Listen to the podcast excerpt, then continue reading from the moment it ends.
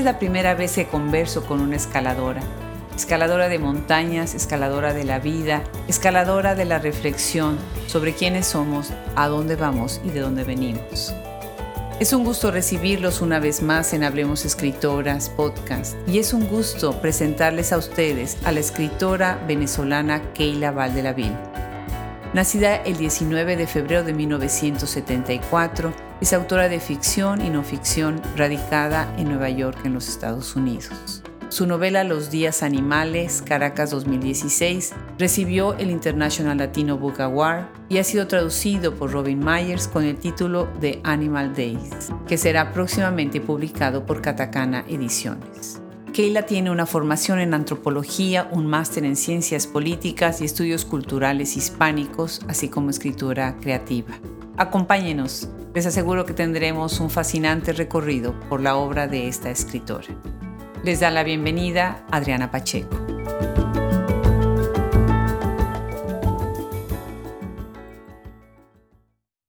Qué gusto tener en este programa otra vez a una escritora venezolana. De verdad que me emociona todo el trabajo, las voces, el entusiasmo que tienen, pero sobre todo esta calidad literaria. Me da mucho gusto el día de hoy recibir a Keila Val de la Ville. Muchísimas gracias por sumarte, Hablemos Escritoras. Gracias por creer en nosotros y por apoyar este proyecto. Bienvenida, Keila. Muchísimas gracias, Adriana, y a tu equipo. Eh, estoy súper contenta de formar parte de este proyecto, que además es un proyecto tan grande, llevado adelante tan profesionalmente y bueno, me siento en súper buenas manos, así que estoy celebrando, muy contenta de, estar acá con ustedes. Los que celebramos somos nosotros y de verdad que a mí me cautiva esta voz, ahorita que dijiste chévere, afuera del micrófono. Me encantan las venezolanas, o sea, eh, las voces que hemos tenido, Marisa Bafil, Aida Saavedra, Raquel Aben Vandale, eh, Gisela Cosagro, Vero, magnífica, no, magnífica Magela Buduán. La verdad es que qué talento, qué talento. Cuéntanos un poco, ¿qué es tu Venezuela? Y tu Venezuela escrita desde los Estados Unidos, que es en donde tú vives, ¿verdad? Sí, actualmente vivo en Nueva York desde el 2011. ¿Qué es mi Venezuela? Mi Venezuela, pues mi Venezuela es la Venezuela que me hizo. Yo soy venezolana, independientemente de donde viva. Yo escribo desde, desde ese lugar, desde ese tiempo en el que me formé como ser humano, ¿no? Independientemente de que la, experiencia vital y el desarrollo académico o, el trabajo literario, los mismos intereses pues de vida, este, te vayan llevando a diferentes puertos y a, diferentes, y a, mirar las cosas de diferentes perspectivas. Quién eres es inseparable de quién has sido, ¿no?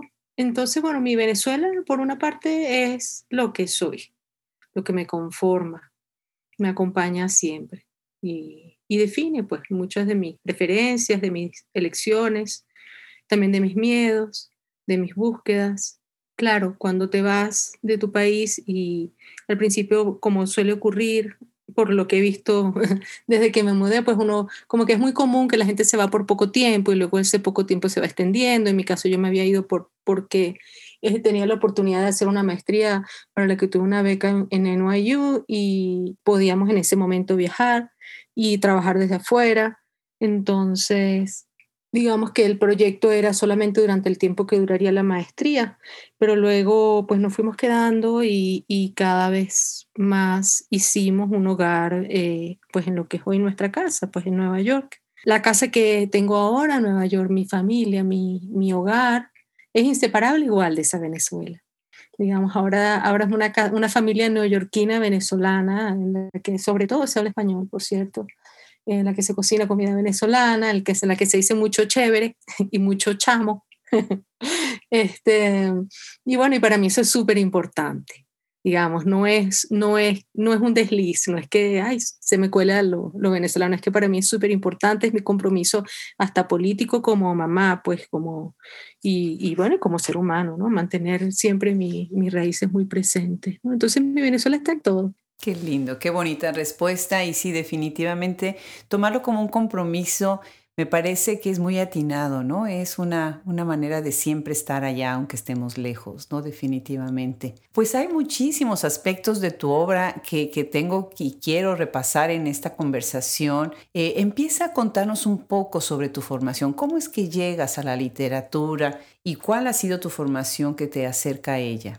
Eh, bueno, como todo, digamos, yo pienso que, los caminos que llevan a la escritura suelen, ser, suelen, suelen darse así, pues en plural, ¿no? Más que un solo camino. En mi caso, al menos, ha sido así. Yo nací en una familia de cineastas y escritores, entonces, digamos, que el tema, el asunto de la narración, el asunto, este asunto de contar cuentos, de contar historias, este, siempre estuvo muy presente. Yo recuerdo desde muy pequeña viendo a mi padre este, despertarse muy temprano para teclear sus poemas y para escribir sus guiones. Mi mamá corrigiendo guiones porque ella en ese momento era script, entonces ella revisaba y marcaba los guiones con colores porque en esa época se hacía todo sobre papel. Y yo recuerdo verla pues a ella marcando con sus colores los, las diferentes locaciones y, y yendo hacia la, para un lado y para el otro con sus guiones bajo el brazo, ¿no? Y una casa pues con muchos libros, siempre, algo, siempre había alguno a la mano para mí, mi papá siempre me ofrecía, él iba viendo en la medida en la que yo iba creciendo que me podía, que me podía regalar y, y siempre leía pues muy, muy guiada por él, ¿no? Y sigo haciéndolo, por cierto, compartimos ahora, ahora en dos, en dos sentidos, yo le envío libros a él de sorpresa y él me los envía a mí. Él vive ahora en Miami. Entonces, bueno, yo pienso que no había manera de saberlo en aquel tiempo, pero hoy en día, mirando hacia atrás, yo pienso que mi recorrido como escritora es inseparable de esa primera semilla, de esos primeros tiempos, ¿no? Yo siempre he sido muy curiosa y me gusta, bueno, justamente me gusta mucho leer, pero además me interesa la academia y cuando llegó el momento de elegir qué carrera estudiar, me costó mucho porque había, tenía muchos intereses y bueno, por supuesto me manejé, por la, manejé la posibilidad de estudiar letras o comunicación social, pero yo quería algo que tuviese un poco más de trabajo teórico y filosófico, digamos, un poco más de academia y por eso fue que elegí bueno, en aquel momento, obviamente se sabe que la academia se puede hacer desde cualquier lugar, pero en aquel momento yo sentí que quería hacer un trabajo, digamos, más teórico y encontré en la antropología la respuesta. Entonces yo estudié antropología. Cuando estudié antropología, me dediqué al estudio de paisaje, del significado cultural del paisaje en un grupo amazónico eh, que se llama Huarequenas, que es un grupo arahuaco, de la familia arahuaca, y ellos Sí, fue un trabajo bellísimo porque ellos todavía están allí y ellos reconocen un lugar, una zona, un río como sagrado, que es el Caño San Miguel, y a ese lugar le tienen asociados una cantidad de mitos. A ese lugar lo tienen dividido, digamos, también este, por, fragmentado a partir de esos mitos y tienen pinturas rupestres y tienen petroglifos allí a lo largo de ese río y muchos pues, ciertos, ciertos pequeños espacios donde van de, cuando van de casa se quedan allí a dormir este, para pernoctar, digamos. Entonces yo hice una recopilación de esas narrativas asociadas a ese lugar sagrado, que no estaba ni siquiera mapeado. Yo tuve que empezar por hacer un mapa con un GPS recorriendo el, el río, muy, un río bastante corto de unos 100 kilómetros este, en el Alto Río Guainía. Entonces, digamos que, y esto lo pongo, digamos, como ejemplo, porque, digamos, esa búsqueda que, parece entonces yo trabajaba en el IBIC, que es el Instituto Venezolano de Investigaciones Científicas. Entonces, bueno, seguía trabajando, digamos, y era un estudio, digamos, académico. Ya ahí se ve como hoy también, esto lo veo desde ahora, no lo había notado, no lo supe en el momento, pero como que había ya ese llamado hacia las historias, hacia recopilar historias, hacia entender por qué le damos sentido al mundo de la manera en la que se los damos, por qué el paisaje funciona y, y, nos marca de tal, de tal manera que, que, es inseparable de las narrativas que tenemos con respecto a nuestra propia vida, ¿no? O a nuestra propia cultura. Entonces, digamos que así se fue tejiendo, ¿no? Así se fue tejiendo mi experiencia con respecto a la narración, siempre muy, muy ligada al tema del espacio también, a la idea del arraigo y del desarraigo y de la pertenencia, ¿no? Qué interesante. Estudiaste entonces, o sea, como tu formación viene de la antropología, de alguna manera, bueno, la antropología social también dialoga mucho con la cuestión literaria, ¿no? Y es como una manera de verbalizar todo este estudio cuantitativo y volverlo cualitativo, ¿no? Por decirlo así, ¿no? Sí, sí, totalmente. Para mí fue muy revelador. En esa época ya yo escalaba, cuando yo estudiaba antropología, como al año más o menos empecé a escalar rocas y para mí fue muy impresionante descubrir en mi propia experiencia con el paisaje, siendo escaladora, entender cómo este grupo eh, indígena venezolano o amazónico este, porque está justo ahí pues, en la frontera también con Colombia, cómo este grupo se, se relacionaba con, el, con la idea de lugar, ¿no? Entonces, bueno, al final eso, eso siempre ha estado allí y una cosa fue llevando a la siguiente, ¿no? Caminar para mí también es inseparable de contarse historias, el silencio que se genera cuando caminas o cuando escalas, también es inseparable de, esa búsqueda de lugar, ¿no? De esa búsqueda de lugar en el mundo, ¿no? Entonces, bueno, eso siempre ha estado por ahí. Genial. Después te integras ya para entrar a la literatura eh, te integras al Centro de Estudios Latinoamericanos Rómulo Gallegos, ¿no? Y ahí empiezas también a hacer una serie de residencias y de talleres literarios, ¿no? Sí, bueno, yo hice, en esa época, esto fue en el 2000, alrededor del 2006, yo hice dos talleres literarios que me marcaron. Yo, por supuesto, bueno, ya para ese entonces sí, ya claro, escribía sobre todo algo de poesía, algunos cuentos muy breves. Tenía ya como ya había empezado esa búsqueda, pero para mí fue muy importante y revelador este, tomar estos dos talleres. Eran dos talleres largos, uno en Monte Ávila Editores, que además es un taller que tiene una, una tenía para ese momento una historia muy sólida, digamos, de formación muy sólida, y el, y el CELAR, que el Centro de Estudios este, Latinoamericanos Rómulo Gallegos, como mención. Y eran talleres de un año, nos reuníamos semanalmente, había un compromiso de escritura cada semana y de lectura del otro este, cada semana. Y a partir de ese trabajo fue que nació mi primer libro de cuentos. Esa experiencia para mí fue súper importante. Yo creo que no es un requisito tomar talleres. Yo no pienso que, que haya una sola manera de convertirse en escritora. Ni siquiera creo que uno necesariamente se lo deba plantear de esa manera, ¿no? Si eres escritora o no lo eres, a veces las personas se plantean eso como que con algo de vergüenza, incluso con algo de, ¿no?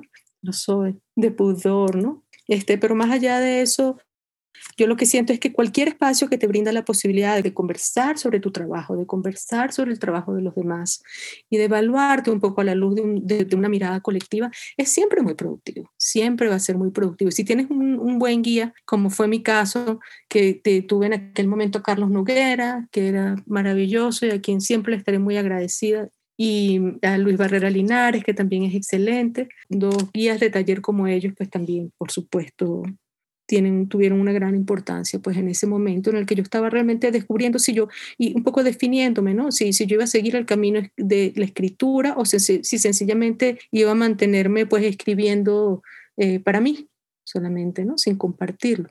Definitivo. Cuéntanos un poco de tu residencia en Under the Volcano. Esa es otra experiencia maravillosa que he tenido con la gente de Under the Volcano. Ha sido una experiencia increíble. Yo he ido dos veces, dos años seguidos en el 2019 y en el 2020. Bueno, una vez más, la posibilidad de reunirte con personas que tengan, con personas este, que, que se ocupan, que se preocupan por la misma búsqueda del lenguaje, por el cómo decir lo que quieres decir. Ya eso, eh, sea cual sea la circunstancia, es súper productivo. Pero además poderlo hacer digamos, contando, para, contando con, con una, una, cantidad de semanas, en este caso, cuando yo he, ido, he, estado algo así como alrededor de tres semanas, dedicada 100% a ese trabajo escritural, es un lujo, y realmente para mí ha sido un gran lujo, porque la comunidad de Londres de Volcano es, tiene un muy alto nivel, los escritores que van como guía igualmente, su directora es excelente, Magda Bogin es realmente es también una guía maravillosa. Y bueno, tener, tener tres semanas o cuatro semanas para ti sola, sobre todo cuando tienes otros compromisos familiares o laborales, tener tres semanas o cuatro semanas para ti sola para dedicarle 100% al proyecto que tienes entre manos es súper, súper útil y muy rico, de verdad, realmente es muy chévere. Cuando yo fui la segunda, la primera vez, llevé el final de mi segunda novela y ahora cuando fui la segunda vez el año pasado, llevé este, los primeras, las primeras páginas de lo que para ese momento pensé sería mi tercera novela y ahora no sé si va a ser la tercera o la cuarta porque tengo otro proyecto entre manos, ¿no? pero ya eso lo veremos. En todo caso, en, los en las dos oportunidades ha sido súper productivo y súper, y además muy bello, porque, bueno, yo, yo soy, yo no le digas a nadie, pero yo soy medio mexicana. Yo amo México con todo mi corazón. Eso fue un flechazo, un flechazo instantáneo desde el primer día que lo pisé. Ah, pues muchísimas gracias. Mi, mi lado mexicano te lo agradece muchísimo, definitivamente. Bueno, voy a mencionar, ir mencionando algunos de tus libros. Que vamos a ir algunos conversando más a profundidad, otros no nos dará tanto tiempo, ¿no? Recibiste el International Latino Book Award por Los Días Animales, eh, que es publicado en la ciudad de Caracas en el 2016, si, si mal no tengo esta información, y uno de tus libros fue traducido por Robin Myers, una gran, gran amiga del proyecto Hablemos Escritoras, que ella está traduciendo eh, como Drama Venture en el 2018. Cuéntanos un poco cómo es que todos estos libros que ahora voy a mencionar o que, vamos a ir mencionando se dieron casi al mismo tiempo. Escribes un libro de cuentos, enero es el mes más largo, eh, después tienes un poemario, eh, tienes una novela, Minerva Trazo Inquieto, tienes un libro de crónicas con un título de lo más interesante, de lo más ocurrente de cuando corre Lola corre de Josinaire a Murakami. Me dio tanta risa leerlo. Me dio muchísimo gusto además la conexión entre Corra Lola, Lola corre que plagó mi imaginación durante muchísimo tiempo y bueno, Murakami es, bueno, pues uno de los grandes escritores que todos seguimos, ¿no? Que muchos seguimos, ¿no? ¿Cómo es que se gesta todo esto al mismo tiempo? A veces, bueno, sé que coincide que, que las cosas salen a la luz, pero obviamente no se escribieron al mismo tiempo, ¿verdad? Sería una locura. Cuéntanos. Bueno, fíjate, lo que mencionas ocurrió también con la novela, con la primera novela, con Los Días Animales. los Días Animales eh, Ana no duerme y otros cuentos, que fue publicado por Sudakia, y mi poemario eh, Viaje Legado, los tres fueron publicados en el 2016. En ese caso, lo que ocurre en, en líneas generales, lo que ocurre es que yo siempre escribo todos los géneros que me interesan al, al, mismo tiempo, digamos. Eso no significa que avance al, mismo ritmo en todos los libros, no implica que termine los libros el mismo año, aunque puede que ocurra, y como bien dices también, también hay un tema que tiene que ver con los tiempos editoriales y tal, que, que eso sí no está, digamos, ya en las manos de, de la escritora en este caso, ¿no? Pero siempre he escrito poesía, crónica y ficción a la vez, ¿no? y siempre desde que empecé a escribir novelas, digamos, cuando hablo de ficción me refiero tanto a alguna novela o algún proyecto de novela como a, como a una colección de cuentos, que para mí son casi dos géneros diferentes. Digamos, es un tratamiento de la ficción que para mí es muy distinto. Mi experiencia particular, ¿no? Lo, lo siento como muy diferente, es la escritura de novela y de cuentos. Entonces, bueno, eso mismo que me ocurrió en el 2016, resulta que me está ocurriendo un poco ahora yo he estado escribiendo una colección de crónicas este, sobre, que tienen que ver con la experiencia de, como inmigrante en Nueva York y también este, como mamá inmigrante en Nueva York muy marcado por mi experiencia personal, pero también siempre obviamente pues como son crónicas, pues son muy guiados a partir de lo que está ocurriendo afuera y lo que veo, ¿no? Desde mi lugar. Entonces, bueno, yo tenía, por ejemplo, ese proyecto que es de Cuando corre Lola corre de Josinaire Murakami, que es el título de, uno de las, una de las crónicas. Me interesaba con ese título un poco jugar justamente con eh, Lola es Lola es vibrante y es punk y es muy valiente y es muy ¿no? contestataria, ¿no? Y se hace su vida y su mundo a su manera, ¿no? Murakami lo ve como mucho más estable, como mucho más sólido, como mucho más, ¿no? Eh, asentado de alguna manera. Entonces, para mí esta crónica, es esta colección de crónicas es un poco eso, ¿no? Es un poco esa respuesta valiente eh, y, y, juguetona incluso, este, con más establecido lo más, ¿no? lo más asentado, ¿no? En términos de, pues de, de tradición, si se quiere incluso, ¿no? Entonces, bueno, estaba escribiendo eso, también estaba escribiendo esa colección de crónicas que se había venido dando durante los últimos años y algo similar ocurrió con el libro de cuentos que se llama Enero es el mes más largo y que también toma el título a partir de uno de los cuentos que se llama así y que también se fue escribiendo pues progresivamente, ¿no? Poco a poco. Minerva Trazo Inquieto, esa novela también, este, la empecé un poquito, la verdad es que creo que todos los empecé más o menos al mismo tiempo. Y, bueno, pues fueron, ellos van como haciéndose relevo a lo largo del, del, año, ¿no? Entonces de pronto hay unas, unas semanas en las que estoy como más dedicada a la escritura de crónicas o incluso a la pulitura del libro que tengo entre manos, que está casi listo. Y luego otra semana de pronto siento que es el momento, y va, perdón, y me faltó mencionar Desencanto, que es un poemario que yo tenía muchas, muchas necesidades escribir y que tiene que ver con nuestra mirada eh, con, la mirada, digamos, moderna eh, y que ha endiosado el conocimiento científico y, racional, y la racionalidad, e incluso lo masculino, pues lo, por encima de lo intuitivo, por encima de lo, de lo encantado que supone para mí, pienso yo siento sigue teniendo la existencia, ¿no? a pesar de, de todas las certezas que nos empeñemos en, en recopilar y en, y en asegurar. Y bueno, eso digamos, una vez más, eso lo digo yo ahora cuando veo el libro listo, pero en aquel momento lo que yo quería era trabajar la relación entre, entre la intuición y, lo, y, lo, y el conocimiento racional, ¿no? Eh, porque me interesa mucho ese tema. Entonces, bueno, esos, esos cuatro libros se fueron dando así, pues se fueron enlazando, son como una trenza que se va dando poco a poco y en efecto terminé de, de escribir los, tres, los cuatro libros el año pasado. Qué bien, pues felicidades, muchas felicidades. Y ahora los animales, eh, los días animales, ya la traducción hecha por Robin Myers de Animal Days, va a ser publicada por otra editorial buenísima, también otra gran amiga junto con Sudakia, ¿no? Va a ser publicada por Katakana Editores, ¿no? Otra gran, gran editorial que ha apoyado tanto las letras y ahora la, la traducción de, de libros al inglés magnífico.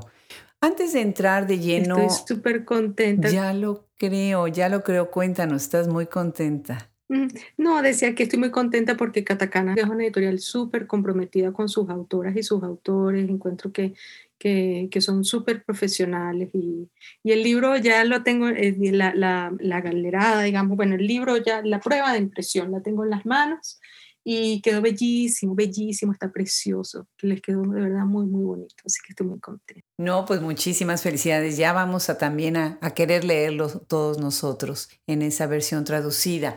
Antes de entrar a, tus libros más de, de, fondo, más de lleno, quisiera yo regresar a un aspecto de tu carrera que es el jamming, el slam. Y el slam poético, el slam poético, a mí me, llama muchísimo la atención, me gusta muchísimo esta agilidad mental de los que hacen slam, de los que hacen jam. Y pienso en, Yolanda Segura, esta escritora mexicana que introdujo el término, por decirlo así, en el proyecto de Hablemos Escritoras cuando la entrevistamos. Y me parece muy interesante, eh, pues un proyecto así, pensada sobre todo eh, cuál es el valor, ¿no? De difundirlo porque ah, se podrá hacer, se podrá tener reuniones en donde se practique, pero hay que escribir sobre él, ¿no? Hay que, darle una luz a, este género, a esta manera también de verbalizar la poesía. Cuéntanos, tú tienes una publicación sobre esto y cuéntanos un poco sobre este género y cuál es tu perspectiva sobre él. Por lo que yo veo hay diferentes, eh, diferentes miradas a lo que un jamming es o a la manera de, de llevar adelante, de poner en práctica pues esta forma, digamos, libre de lectura poética, ¿no? En este caso, el movimiento surgió gracias a la invitación del Ateneo de Caracas en el 2011, en un momento en el que queríamos celebrar una lectura, imagínate cómo, cómo las cosas van tomando forma era una lectura para el Día de los Enamorados, el Día de la Amistad. Y la idea era convocar una serie de autores que cada quien leyera pues sus textos relacionados, en este caso eran temáticos, pues relacionados con la amistad y con el amor yo me propuse en aquel momento, en vez de hacer una lectura tradicional, que inventáramos alguna manera en la que la lectura, eh, en la que la poesía pues se enlazara, ya que estábamos hablando de justamente de encuentros y tal. Lo que a mí se me ocurrió fue que de pronto los autores pudiesen darse pie los unos a los otros, este, quienes estuviesen participando en el momento, este, a través de sus textos, que, que un texto llamara al siguiente y le diera pie al autor siguiente o a la autora siguiente. Bueno, fue un éxito, la gente le gustó muchísimo, fue súper emocionante, el público se emocionó mucho de ver cómo los autores, los poetas y las poetas podían enlazar su trabajo, ¿no? Este, uno a uno. Y poco a poco yo fui descubriendo que eso podía ser aún más libre, que no necesariamente tenía que haber un tema, que realmente en la medida en la que se hiciese una selección de unos cinco o seis o siete poetas, usualmente no hay más, este, suelen ser cinco, pero hemos hecho incluso de siete. Eh, digamos, la idea fue que eh, reunir uno, a partir de ese momento mensualmente, y eso fue lo que hicimos, y por eso fue que el jamming se convirtió pues en un movimiento y ya no en una sola lectura, digamos, aislada. Mensualmente reunimos a cinco autores, entre cinco y siete, que llevaban sus trabajos poéticos y compartían también de manera libre su trabajo enlazando sus poemas al que fuese leído previamente. De manera tal que cada quien va leyendo un poema a la vez, digamos, sin un orden preestablecido, sin un tema preestablecido, simplemente dejando justamente que el tema propuesto por el poeta o la poeta que ha leído recientemente, pues de pie al siguiente poema. Entonces, si alguien lee un poema sobre el mar y yo tengo un poema sobre las vacaciones, de pronto digo, bueno, yo tengo este poema y quisiera leer este poema sobre las vacaciones. Y yo leo el poema de las vacaciones y de pronto alguien dice, ah, yo tengo un poema sobre el calor o sobre la familia o sobre un picnic, no sé, lo que cada quien quiere, o sobre el despecho, porque yo pasé una vacación terrible en la que pasé un despecho horrible. Digamos, la, la, el devenir de un jamming es realmente este, imposible de prever, de un jamming poético tal como nos hemos planteado nosotros. No son textos improvisados al momento, son, son textos ya, ya escritos. La improvisación se da en el tema y en el orden de las lecturas lo hemos celebrado en Caracas, lo hemos celebrado en Miami, en Bogotá. Hay una persona que incluso este, le gustó muchísimo el proyecto y lo presentó, lo, ha celebrado también en Panamá. Esa es la historia del jamming, digamos, ¿no? Eh, yo vi el trabajo de Yolanda Segura y me pareció súper interesante. Se parece más al típico slam, digamos, o no típico porque no, no, es nada típico, pero bueno, se parece más al slam que, que a la idea del, del enlazamiento poético que, da, que, que, nos planteamos nosotros en el, en el jamming, ¿no? Em, gracias al trabajo de, yo empecé en el 2011 a raíz de esta circunstancia que te comento, pero realmente fue gracias al trabajo de autoras como Kira Kariakin, eh, Jacqueline Goldberg, Georgina Ramírez, Graciela Yáñez Vicentini, que el jamming poético pudo continuar aun cuando yo me viniera a Estados Unidos. Yo siempre he estado trabajando con ellos igual. He celebrado también jammings por mi cuenta con el apoyo del, de Caracas este, en Nueva York y en Miami, pero la celebración en Caracas ha estado en manos de ellas y del Ateneo todavía, que nos ha ofrecido siempre una sede pues muy generosamente. Genial, genial. Pues qué interesante y además tantos años, ¿no? Es tan difícil perdurar porque muchas veces, bueno, se crean proyectos, pero el que sean longevos habla mucho de la dedicación, del entusiasmo, de la pasión, ¿no? Pues felicidades por eso. Y bueno, pues entremos en algunos comentarios que quisiera yo hacer sobre tu novela Los días animales. Eh, cuando la leí, recordé a Claudia Massín, que fue la primera escritora argentina que se unió a Hablemos Escritoras, y ella escribe desde la geología, ella escribe sobre las piedras, una poeta que te hace pensar en las piedras, y me pareció fascinante. Bueno, pues tú nos pones a escalarlas material y literalmente.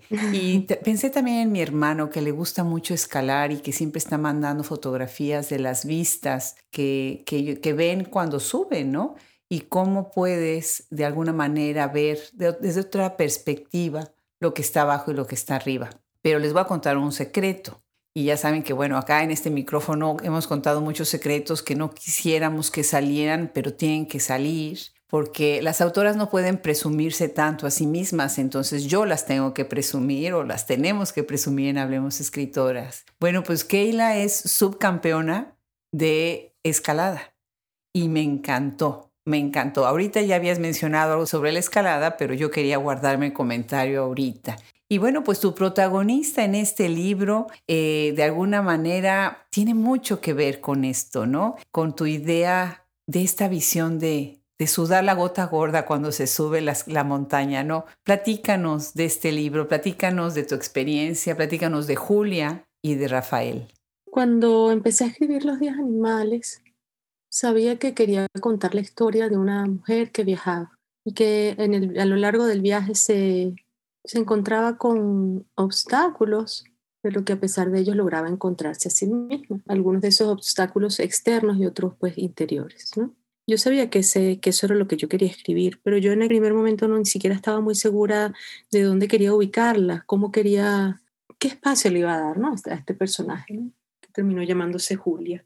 Y al principio tuve una cierta reticencia de que fuese escaladora, justamente porque yo este años antes había, pues eso, había, yo fui subcampeona panamericana de escalada, yo había dedicado durante, durante mi época de antropología, yo le daba tanta importancia a la escalada como a mi carrera tenía poco tiempo para más y pues con gusto, ¿no? Y tenía una cierta reticencia porque no, no, quería que fuese una historia sobre mí, quería que fuese una historia sobre este personaje, ¿no? Y tuve que, digamos, hacer las paces con la idea y no solamente eso, sino aceptar la emoción que me daba la idea de utilizar, de de fundar esta historia, de utilizar mi propia experiencia como escaladora como base, como background para la historia que quería contar. Y pues este, esto fue lo que ocurrió, ¿no? Que terminó, Julia terminó convirtiéndose en escaladora y viajando el mundo para encontrarse a sí misma, a pesar de los obstáculos externos e internos, este, pero como escaladora. Fue muy bonito porque justamente para mí la escalada más, mucho más que un deporte es una manera de, fue una manera de, de justamente de encontrarme, fíjate. Una manera de encontrarme porque la, la escalada te da muchos momentos de silencio. También te permite descubrir eh, hasta dónde estás dispuesta a llegar para lograr lo que deseas lograr, este, cuál es tu compromiso con tu objetivo, pero también cuál es tu, cuánta libertad estás dispuesta a darte en ese proceso. Y yo creo que yo empecé a descubrir eso de mí misma gracias a la escalada. Estoy segura que el que me marcó. Luego yo continué mi, mi, esa misma exploración desde otro lugar, que tiene que ver más con la práctica de yoga, que por cierto encuentro gemela a la escalada, más allá de que, de que la escalada sea un deporte extremo y el yoga no, sea más bien una disciplina espiritual más bien, este los encuentro, los encuentro muy, muy cercanos, o al menos en mi experiencia, en mi piel, se han dado de manera muy cercana. Son formas meditativas que te aproximan a, a, a, a quién eres, ¿no? Y bueno, así fue como nació Julia y como nació Julia en esta relación este, muy compleja con, con, Rafael, que por momentos es su alter ego, que por momentos pareciera que son casi hermanos, tanto que se quieren, pero que al mismo tiempo tienen una relación tormentosa, una relación amorosa, de tormento y con momentos muy fuertes pues, de, de, este, de violencia y de, de, mucho dolor. ¿no? Fue, para, mí, para mí escribir Los Días Animales fue un trabajo a pulso con mi propia disposición y capacidad, digamos, de contar lo que cuesta contar sin caer en fórmulas preconcebidas, sin caer en, en, visiones panfletarias, sin caer en imágenes manidas, digamos, en relación con, con, temas tan importantes, tan fundamentales hoy en día. Bueno, siempre lo han sido, pero hoy en día están en el tapete, como puede ser la violencia contra la mujer o la violencia contra el otro. ¿no? De cómo podía yo manejar ese, ese tema, al mismo tiempo hablando de amor, hablando de libertad, hablando de valentía, hablando de autonomía, ¿no? Este, sin blancos y negros y eso fue lo que me propuse con esa novela. ¿Y por qué utilizar eh, la idea de la relación complicada con la madre, que es un tema que además yo, yo veo eh, muchísimo en la literatura contemporánea, ¿no? Hablar sobre la maternidad. Bueno, tú además tienes esta, esta relación con el padre, ¿no? ¿Por qué para llegar a todo esto que estás mencionando, utilizar esta idea de la relación complicada y de la misma forma eh, como hija y como madre, ¿no? Fíjate, yo siento que, para mí era importante que Julia no tuviera nada que perder, que Julia no tuviera, no tuviera ningún apego a nada. Ella dice en un momento de la novela que ella siempre tuvo terror a quedarse huérfana y que justamente por ese mismo miedo ella decidió quedarse huérfana antes de tiempo. Entonces ella como que ella corta una relación, digamos, problemática. Yo pienso que toda relación este, con la madre y con el padre siempre tiene su dosis de problema. Creo que no hay relación este, con una madre o con un padre este, que no sea, que no tenga su, su complicación, ¿no? Por supuesto, hay muchas maneras de manejarla. En el caso de, de Julia y su mamá, pues este, yo pienso que se parecen demasiado y que eso hace que rocen todo el tiempo. Aunque parezcan, en, aunque en apariencia no lo sean, creo que se parecen demasiado y eso hace que choquen todo el tiempo. Y ella en un momento dado, pues como que decide decide terminar de irse, también porque está muy preocupada por el devenir de este, de este amigo, eh, amante, hermano, este, que es Rafael, ¿no? Para mí era importante eso, que ella tuviese esa, esa necesidad, no solamente la necesidad de ir y, descubrir y resolver qué había ocurrido con este personaje que se le perdió, que es Rafael, que realmente se pierde en el planeta, se pierde, nadie sabe dónde está, y hacerlo con, la, con libertad, ¿no? Con la libertad que le daba el sentir que no tenía nada que perder. Pero ella igual tiene que volver y reencontrarse con su madre, ¿no? Durante la historia, pero, pero bueno, no puedo contarlo todo. No, de ninguna manera. Tienen que, tienen que leerla y tienen que buscar la novela, esta y todas las otras novelas de Keila Val. Bueno, pues, ¿nos quieres leer un fragmento de este libro para, para escuchar tu voz? Claro, por supuesto. Les voy a leer un párrafo, un párrafo de la página 27 que corresponde al segundo capítulo. Esto justamente después de que muere la mamá de Julia. Y dice, me gusta pensar que murió en uno de esos columpios.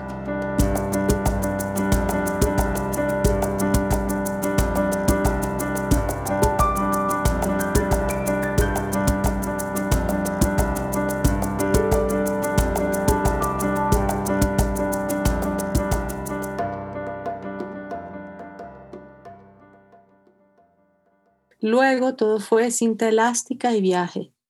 Cuando la cosa es bailando y avanzando en medio del vacío, en el ahora mismo, en el ya, hay que darse con todo, hay que aprender. Eso pensé. Cada quien aprende como puede. Uf, se fuma la existencia. Así. Quedan cosas, closets llenos de cosas, habitaciones llenas de años acumulados. Abres una gaveta con vértigo, te encuentras a ti misma. Un diente, un lazo, una postal. Eso es lo peor. Te encuentras con la versión que tu madre tuvo de ti, con lo que podías haber sido. Te encuentras con la versión que tu madre tuvo de ti.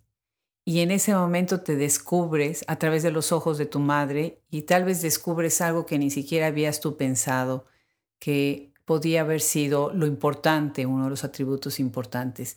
Me, me parece fascinante este párrafo específicamente. La obra tiene muchos momentos en donde te invita a la relectura, ¿no? Pero en este en específico me parece un poco esta idea acerca de la mirada, ¿no? Y la perspectiva cómo los otros nos miran, cómo nosotros nos pensamos que somos mirados, ¿no? Y de qué manera toda esta idea de verse uno al otro es como una gran cadena, ¿no? Cuéntanos un poco sobre tu manejo en la novela, en tu obra en general, acerca de, de la perspectiva, de la mirada y como bien acabas de decir ahorita, de la no mirada, ¿no? Rafael desaparece, ya no está, ya no se le puede ver, ¿no? En ese momento se, se esfuma.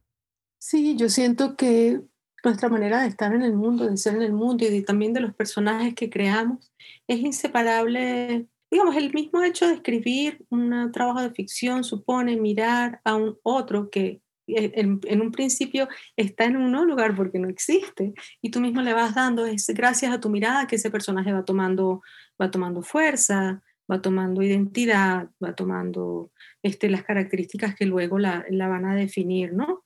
este, como, como personaje a lo largo del, del, texto que estés escribiendo. Entonces, digamos, esa es como una primera instancia, ¿no? La mirada que uno le brinda, pero ese personaje también tiene que tener la capacidad de mirarse a sí misma, porque solo mirándose a sí misma también puede a su vez recrear, ¿no? Así como, así como uno como escritora está mirando y, creando un personaje a sí mismo, ese personaje para encontrar su lugar en el mundo ha de mirar hacia afuera y ha de imaginarse cómo es. Entonces hay un proceso que inicia, eh, eh, digamos, en la mente de, la escritora, en este caso en mi mente, pero, pero también hay un proceso que continúa por su propia, que va cayendo y va, va, desarrollándose por su propia dinámica, pues digamos casi natural, si se pudiese hablar de dinámica natural en ficción, porque siempre está uno atrás, ¿no? Escribiendo y corrigiendo y puliendo. Pero pienso que Julia, no, no hay otra manera de que Julia aprenda si no es mirándose a través de los ojos de los demás y mirando a los demás con atención siento que la única manera de, de, aprender, tanto de, de, la persona que, tanto de una persona común y corriente como de una persona que está escribiendo una historia, que también es común y corriente, pero en este caso está escribiendo una historia, como el personaje mismo. Han, de mirarse, dejarse mirar y mirar al otro para poder aprender y para poder convertirse en lo que están supuestos a convertirse.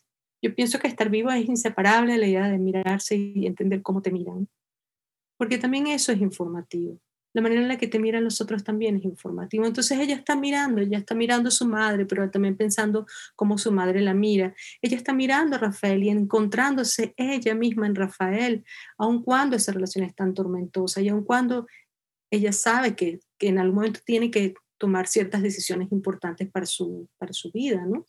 Pero ella, ella se convierte en quien es también gracias a que ella está mirando a Rafael y está dejándose mirar por él. Claro, claro.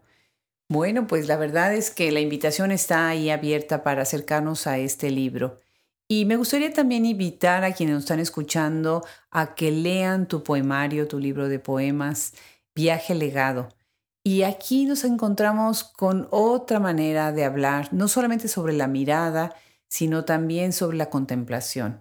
Y algo que, me han dado estos ya más de tres años de gran placer de escuchar a tantas escritoras tan talentosas es la gran fiesta lingüística y de lenguaje que tenemos con cada una. Me dio, me puso una sonrisa en la boca llegar a este poema eh, que se llama Caracas Acuática, porque ahí en Caracas Acuática tú hablas de los gusanos armadillo.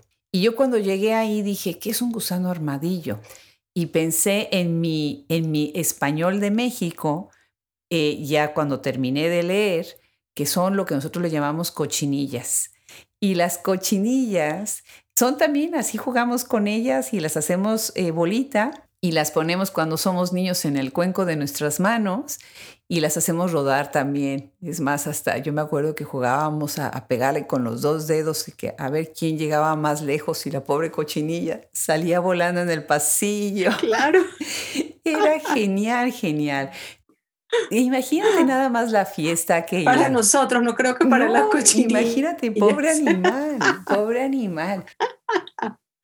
Pero imagínate nada más el gozo de ver todos los encuentros, todas las coincidencias y a la vez todas las diferencias que hay en nuestro español, que habla de tantas maneras en tantos países hispanos, hispanoparlantes que hay en el mundo, ¿no?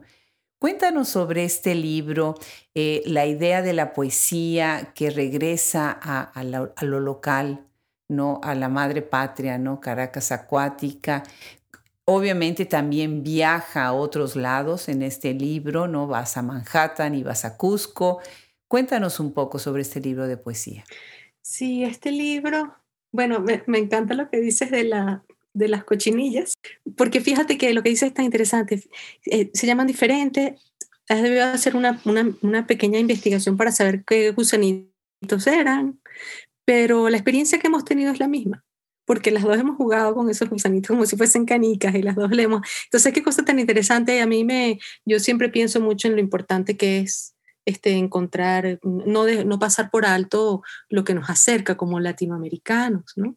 Este, porque es mucho, más allá de las diferencias este, lingüísticas o más allá de las, de, de, pues sí, por supuesto, de las, de las diferencias culturales que marcan nuestro devenir como seres humanos, pero, pero hay tanto, ¿no? Tanto que tenemos en común y tanto que compartimos. Me parece una belleza, a mí me conmueve mucho y me emociona muchísimo. Me emociona muchísimo encontrar todas esas coincidencias. Este viaje legado se llama así justamente porque buscaba ese encuentro entre el desplazamiento, que es el viaje, entre el devenir y el, no solamente el desplazamiento geográfico, sino también el devenir como de niña a mujer e incluso a madre, ¿no? Ese, ese desplazamiento del ser de alguna manera y lo legado, que es lo que has recibido, ¿no? Y que tiene que ver justamente con esa tradición, con la tradición este, materna, con la, con la tradición familiar, con la herencia, en mi caso, como venezolana, ¿no? Entonces, como, digamos, ese libro yo siento que es el, permite el en mí, permite el encuentro de, de mi devenir como ser humano y al mismo tiempo de mi arraigo en, en, mi, en mi propia herencia, ¿no? Eh, y así, pues así nació y por eso es que hay algunos poemas que hablan de desplazamiento geográfico, pero también otros poemas que hablan de maternidad eh, y hay algunos poemas que hablan sobre, bueno, pues elementos como muy tradicionales venezolanos, pero siempre con una mirada, digamos, contemporánea, la mirada de, la, escritora del día de hoy, ¿no? Este, digamos, eso es más o menos lo que, lo que, lo que alimenta ese poemario, que fue escrito entre Caracas y Nueva York, justamente. Ahí está el recorrido, ahí lo vemos, ¿no? Y está este eh, poema Serigrafía, que ahí estás hablando también, eh, interesante cómo estás manejando el yo lírico, el cuerpo es camino, ¿no? También toda la cuestión de la corporalidad y un poquito también cómo dialogan entre ellos, ¿no? Cada uno de estos poemas y con tu misma novela, definitivamente. ¿Qué es para ti o qué sería para ti tu poética? Yo siento que que se escribe, que yo escribo desde, desde un lugar de exploración y asombro y espero siempre valentía. Y yo creo que eso es lo que para mí es siempre como que siempre, siempre conservar a, a, esa niña que se va convirtiendo en mujer y que se va convirtiendo en adulta y que esa mirada, esa mirada en el tiempo desde mi propia experiencia, yo creo que, que marca y espero siempre marque lo que veo, ¿no? Yo justamente esta mañana amanecí pensando y preguntándome cuál es la relación entre ficción y, vida privada, mi experiencia, digamos, o escritura autobiográfica de mi trabajo, ¿no? Y bueno, si bien hasta ahora siempre he trabajado, no he tenido dudas, pues, de que mi trabajo es ficción, aun cuando utilice elementos de mi vida y de mi experiencia, digamos, en este, en este mundo, en, este, en esta vuelta al sol, pues siempre, siempre he sentido que escribo ficción, ¿no? Pero hasta qué punto está uno dispuesto a contar desde la intimidad o a entramar la ficción desde la, desde la propia intimidad, ¿no? Y amanecí preguntándome eso justamente en función de la escritura de mi tercera novela, que está apenas empezando y que quiero que sea muy íntima, que esté muy relacionada con mi, con mi experiencia como, como mujer este, en este momento de mi vida. ¿no? ¿Cómo hacer eso desde un lugar de ficción? Entonces justamente eh, me haces esta pregunta y pienso que lo importante a lo largo de mi, de mi trabajo literario tanto en ficción como en poesía, como incluso cuando trabajo crónicas, tiene que ver con esa, esa manera de, trenzar o de enlazar o de, de, permitir que se encuentre tu experiencia más íntima y más honesta con respecto al mundo, luego con esas otras historias que no necesariamente son tú. Y yo pienso que para mí eso es lo más importante. Yo creo que a mí hasta ahora, siempre sin haberme lo propuesto, pero ahora lo vi así, lo, lo vi así esta mañana cuando lo pensé. Y qué lindo que me hagas esta pregunta ahora, creo que eso ha marcado mi escritura desde el comienzo, ¿no? Y creo que cada, cada nuevo libro te da una nueva oportunidad, incluso es como cuando te vas metiendo al mar y de pronto apenas tocas un, un dedito, te vas sintiendo y luego vas como que cada vez estás más dispuesta a, sumergirte, ¿no? Y yo siento que yo cada vez estoy más dispuesta a sumergirme en esa, en esa mirada en la que lo más importante es ser absolutamente honesta y que lo que escriba siempre salga de un lugar de honestidad, para mí es lo más importante de todo, sea lo que sea, sea el género que sea. Me encanta, me encanta esa reflexión y me encanta la metáfora. Sí, ¿verdad? El primer dedo se muere de, frío y después te atreves al siguiente y al siguiente, ¿no? ¿Qué estás leyendo ahorita para cerrar ya esta conversación y a quién nos recomendarías leer de escritoras contemporáneas venezolanas? Así como escribo varios libros a la vez, escribo, eh, leo varios libros a la vez eh, por diferentes motivos, ¿no? Estoy ahora leyendo La ciudad invencible de Fernanda Trías, que me gusta mucho y que ampliamente recomiendo su trabajo. Estoy leyendo Kentucky's, Kentucky's de, de Samantha Schweblin, que también me parece, este, la encuentro excelente, muy, muy ocurrente, muy interesante la existencia de estos, la creación de estos, de estos seres autómatas que tienen detrás ¿no? a, una persona real. Me parece súper interesante la relación del que hablábamos antes de la mirada, ¿no? Este, tú y yo, Adriana, y esa relación entre el que es visto y desea ser visto, ¿no? Este, de alguna manera para ser o para sentirse completo. ¿no? Y, el otro el que está mirando desde afuera también necesitando mirar para completarse, ¿no? Entonces, bueno, eso, eso me, parece, me, me, ha encantado del libro. También he estado leyendo, leí recientemente a Milena Busquets, no su último libro, no Gema, sino también esto pasará, usualmente yo no es el tipo de, trabajo que leo, pero lo empecé, a, eh, lo empecé a revisar gracias a una recomendación y ha sido muy interesante justamente porque se ha, digamos, relacionado como con esta, esta inquietud que tengo sobre la escritura del yo y al mismo tiempo la ficción, ¿no? Justamente leyéndola y sintiendo que necesitaba como profundizar y mirar esto desde otro lugar, terminé leyendo a Annie Ernaux, que es una francesa que justamente también ha trabajado, tiene, no sé, muchos, no sé si son como 15 libros, este, todos como escritos desde la experiencia, este, digamos, autobiográfica, este, que pasean desde su infancia hasta su momento como adulto. Qué bien. Pues nos dejas tarea, ¿eh? Nos dejas buenas recomendaciones de libros que buscar. Ha sido muy interesante últimamente. Ah, también leí eh, que me gustó muchísimo Desierto Sonoro de Valeria Luiselli. Esto también recientemente lo acabo de terminar. Para mí siempre es útil leer varios, varios libros a la vez. Y bueno, si, si tienes esa capacidad multitasking, además de escribir, bueno, pues te enriquecen mucho estas lecturas a la hora de, de estar escribiendo varios géneros. ¿Y de escritoras venezolanas, a quién nos recomendarías? Bueno, muchas autoras excelentes. A mí me gusta mucho, hablamos antes de Raquel Aven, a mí me gusta mucho el trabajo de Raquel Aven, en ficción y en poesía. Eh, me encuentro que hay un trabajo poético, poético súper importante en Venezuela, el trabajo de Eda Armas, el trabajo eh, de Patricia Guzmán, el trabajo de Sonia Chocrón, también más jóvenes Kira Kariakin, Gabriela Yáñez Vicentini, el trabajo de, de, Gisela Costa, que es excelente, también la mencionaste hace rato. Ensa García también tiene muy buen trabajo. Hay muchas autoras muy buenas en Venezuela, tanto escribiendo en Venezuela como afuera, por suerte. Claro que sí, por supuesto que sí. Bueno, pues tú eres una de ellas y muchísimas felicidades. Qué gusto haber abierto el micrófono a tu voz, a tu obra y bueno, pues invitamos a todos a acercarse a tu trabajo. Estoy muy agradecida con María Mínguez, que fue quien facilitó esta, esta conversación y a quien le voy a quedar agradecida siempre. Pues un abrazo muy grande, Keila. Muchísimas gracias por confiar en Hablemos Escritoras. Muchísimas gracias. Muy feliz de haber formado parte, de formar parte de esta colección de, de miradas, de ser guiada por tu voz, que además me he sentido súper a gusto y súper bien guiada, súper bien acompañada. Muchísimas gracias por todo. Es un honor haber estado acá. Al contrario, un abrazo muy grande.